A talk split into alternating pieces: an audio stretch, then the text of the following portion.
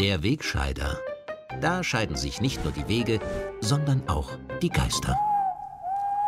In dieser Woche ist es schon wieder das letzte Mal in diesem Jahr, dass sich nicht nur die Wege, sondern auch die Geister scheiden. Und die Ereignisse dieser Woche waren durchaus symptomatisch für das ganze Jahr. Ein Jahr, in dem die Realsatire bei Weitem Satiriker und Kabarettisten übertroffen hat und ein Video von der Urlaubsinsel Ibiza eine Regierung gestürzt und die österreichische Innenpolitik auf den Kopf gestellt hat. Als eine der Nachwehen haben sich am Donnerstag drei blaue, strachetreue Wiener Gemeinderäte von der FPÖ abgespalten und eine neue Partei gegründet. Die Liste nennt sich DAÖ und dieses klingende Kürzel steht für die Allianz für Österreich, womit schon angedeutet wird, dass The World in Vienna Too Small vor HC und seinen Fanclub werden wird. Strache selber ist noch gar nicht auf der Liste, wurde aber von seinem getreuen Karl Baron wortgewaltig vertreten. Die FPÖ ist zu einer Anti-Strache-Partei geworden, wo wir uns nicht bereit erklären, dies noch weiterhin zu vertreten. Ja, mit dieser brillanten Rhetorik hätte der Mann natürlich auch Fußballtrainer werden können. Stattdessen verschwendet er sein Talent in der Politik. Es ist eine gerade Hetzkampagne losgegangen und nicht einmal von den Medien wie aus deiner eigenen Partei rein. Und das ist das Beschämende, was uns eben zu diesem Schluss geführt hat. Die FPÖ hat Strache am Freitag nach langem Zögern aus der Partei ausgeschlossen. Parteichef Norbert Hofer nennt die neue Liste chemisch Bündnis Zukunft Ibiza.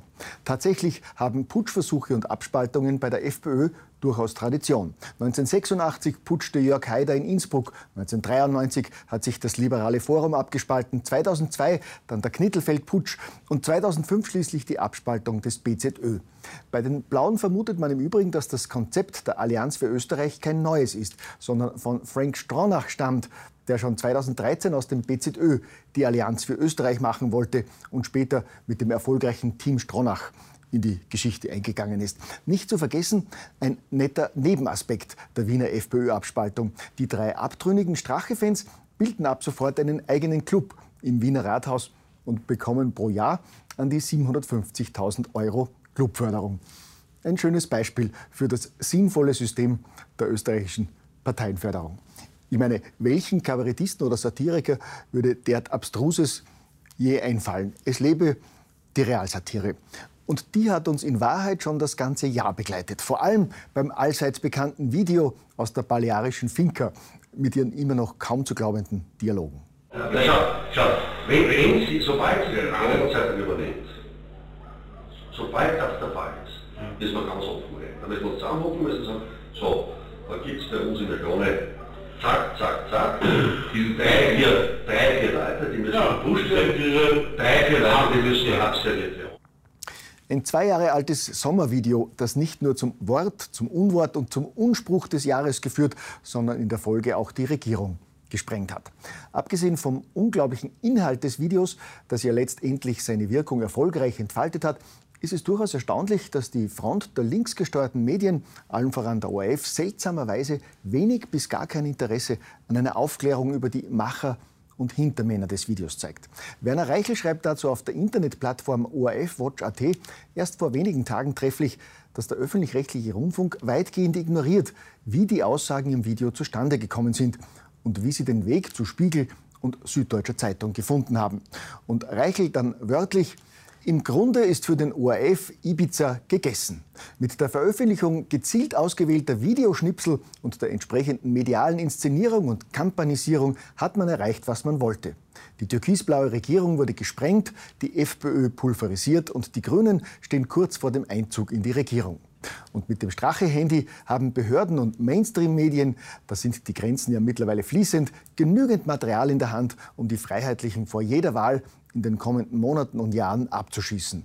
Ibiza ein voller Erfolg.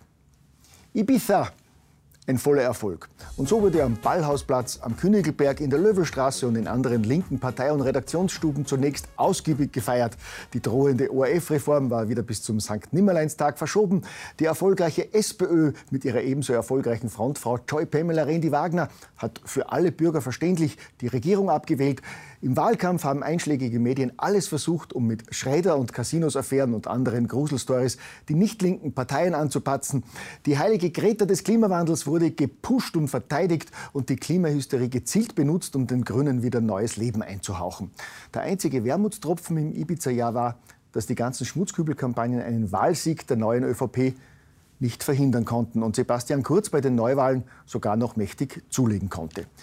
Blöd auch, dass Ibiza zwar die FPÖ erfolgreich geschädigt hat, aber dass die SPÖ daraus kein Kapital schlagen konnte, sondern sich seit Monaten einen erbitterten Wettkampf liefert, um durch intensives Fettnapfhüpfen noch hinter die krisengebeutelten Blauen zurückzufallen. Damit sind die Möglichkeiten des Wahlsiegers, der seinen Wählern eine solide Mitte-Rechtspolitik versprochen hatte, massiv eingeschränkt. Rot und Blau haben Regierungsverhandlungen frühzeitig abgesagt und so sind als Alternative vorerst nur die Grünen geblieben. So verhandeln Türkis und Grün seit vielen Wochen über Positionen, die unterschiedlicher nicht sein könnten. Und so wie es aussieht, kommt nun sogar der Brexit noch früher, als eine österreichische Regierung zustande kommt. Und so bleibt uns in dieser letzten Sendung im alten Jahr Ihnen ein frohes Fest und einen guten Rutsch zu wünschen und in Abwandlung bekannter Aussprüche zweier längst verstorbener österreichischer Politiker einen Appell an den obersten türkisen Verhandler zu richten. Passt's mir auf mein Österreich auf. Gott schütze Österreich, gell?